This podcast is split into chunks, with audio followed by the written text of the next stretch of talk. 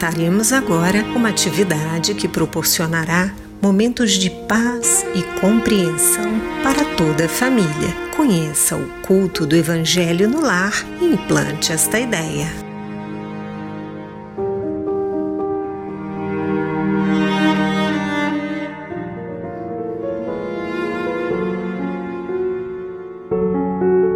Por quê? Para quê? Como e quando realizar o culto do Evangelho no lar? Respostas a essas e a tantas outras questões daremos neste quadro baseado no Evangelho segundo o Espiritismo e na obra Paz em Casa, Paz no Mundo, Culto do Evangelho no Lar, ambos da editora Alta de Souza. Siga conosco. Respondendo às perguntas por que e para que realizar o culto do Evangelho no lar, o Espírito Teresa de Brito, no livro Vereda Familiar, nos diz: o lar sofre a carência do Cristo vivo e ativo em suas engrenagens em processo de emperramento. A família padece a falta dessa divina presença em sua ação cotidiana. Diante da presença de Jesus, por meio da oração e do fraterno diálogo, mantidos no íntimo doméstico, toda a visão do mundo se modifica para melhores perspectivas. Os entendimentos dão-se respeitosa e maduramente. Como realizar o culto do Evangelho no lar? É muito simples.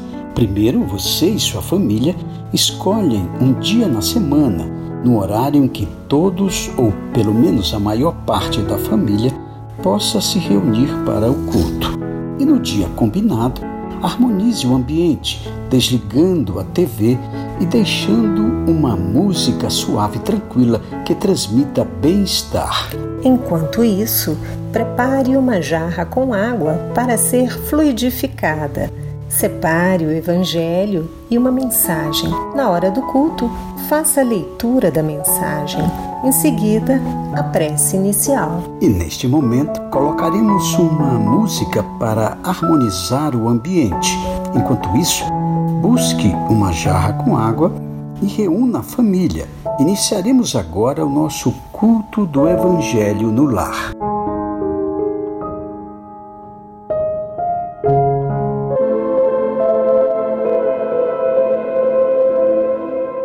Rejubila-te sempre. Mesmo em provas difíceis, rejubila-te e serve. A natureza em tudo é um cântico de amor. Cada flor é um poema. Toda fonte é bondade. O sol cada manhã é uma explosão de luz. Dor é apenas estrada para as horas felizes. A alegria na vida é presença de Deus. Emmanuel.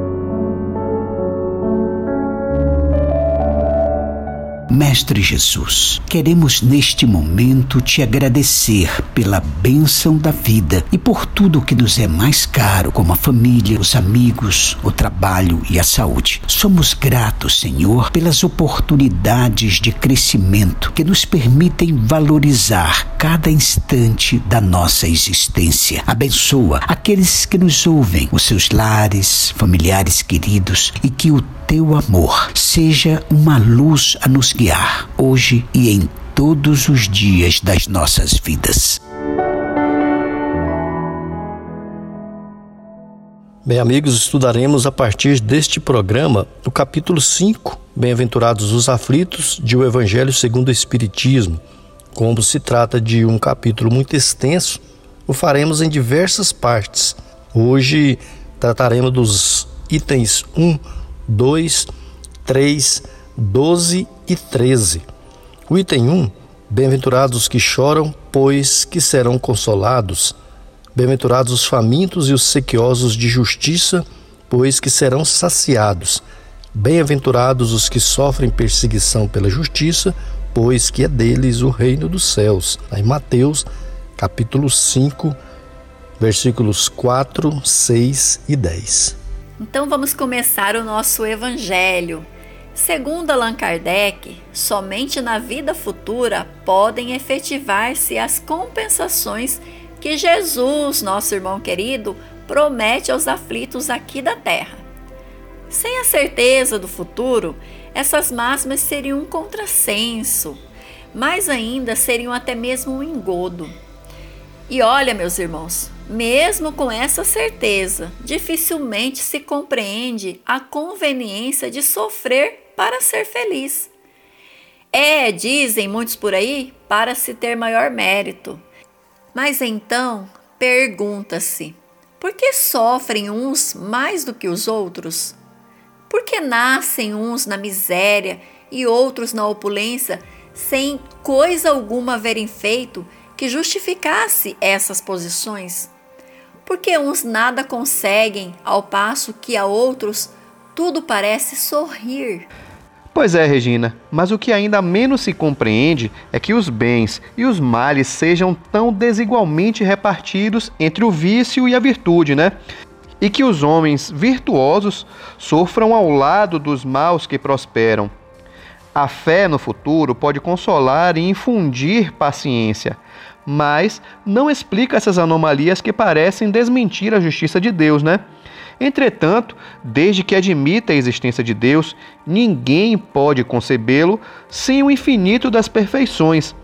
Ele necessariamente tem todo o poder, Regina, toda a justiça, toda a bondade, sem o que não seria Deus. Isso é muito bem lembrado. Se Deus é soberanamente bom e justo, não pode agir caprichosamente, né, Guilherme? E muito menos com parcialidade. Logo, as vicissitudes da vida derivam de uma causa, e pois que Deus é justo, justa, há também de ser essa causa. Isso é o que cada um deve compreender e também aceitar.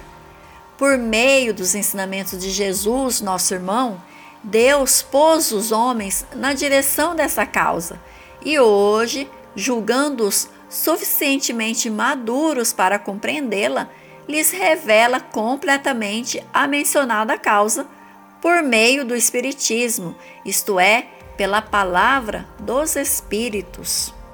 É isso mesmo, Regina, e por essas palavras, bem-aventurados os aflitos, pois que serão consolados, Jesus, nosso amado Mestre, aponta a compensação que hão de ter os que sofrem e a resignação que leva o padecente a bendizer do sofrimento como prelúdio da cura. Então, também podem essas palavras ser traduzidas assim: Deves te considerar feliz por sofrer, visto que as dores deste mundo são um pagamento da dívida que as tuas passadas faltas te fizeram contrair. Suportadas pacientemente na terra, essas dores te poupam séculos de sofrimento na vida futura.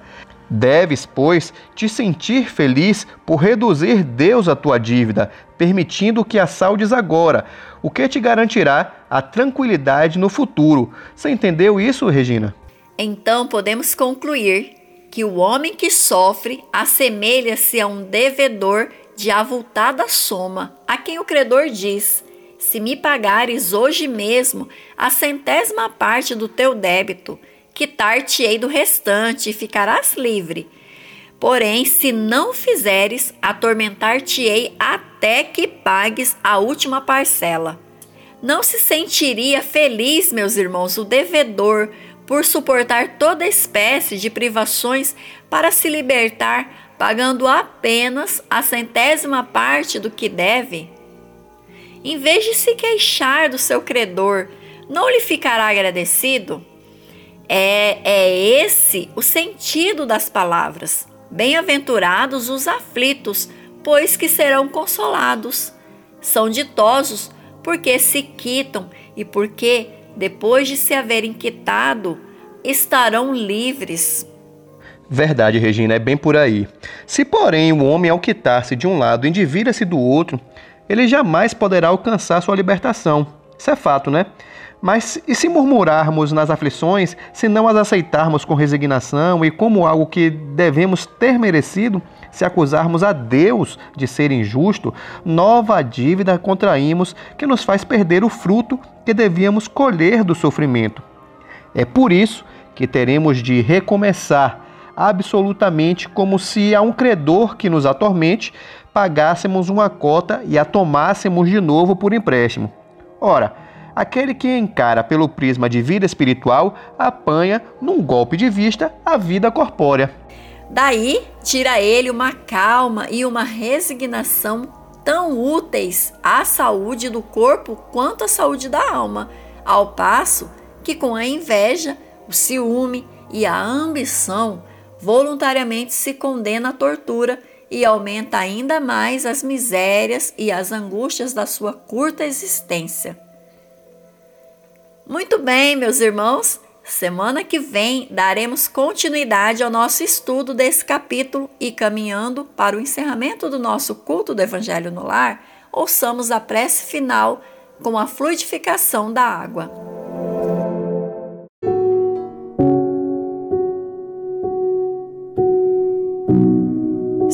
Jesus, Divino amigo, estende as tuas mãos generosas, Senhor, e transforma estas águas em remédio para os nossos males físicos e espirituais. Estende as vibrações de amor em benefício de meu lar, Jesus.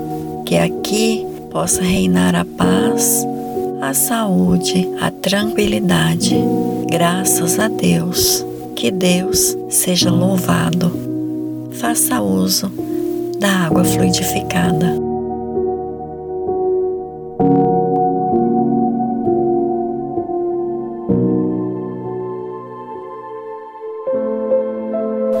Se você quiser conhecer sobre a campanha mundial do Evangelho em casa, acesse globaljesus.net. Gostaríamos de agradecer a participação e as vibrações de todos, lembrando que na semana que vem estaremos aqui conversando sobre um novo trecho do Evangelho segundo o Espiritismo, no quadro Culto do Evangelho no Lar. Implante esta ideia. Até lá, amigos!